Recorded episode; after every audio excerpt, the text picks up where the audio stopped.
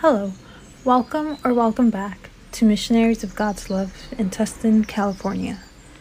Today's topic will revolve around Romans 13, verses 8 to 11.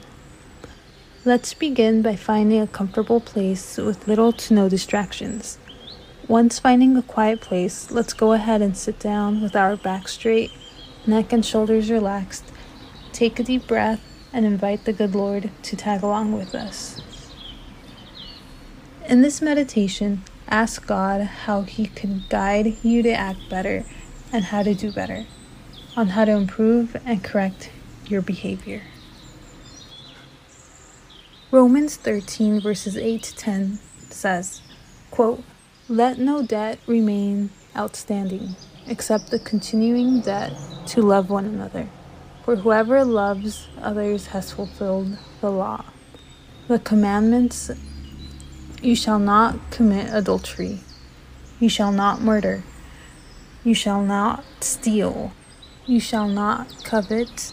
And whatever other command there may be are summed up in this one command, which is love your neighbor as yourself.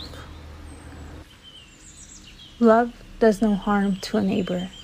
Therefore, love is the fulfillment of the law. End quote. We have to learn how to love and respect others, and much of that has to do with a lot of patience. We need patience to respect and love others.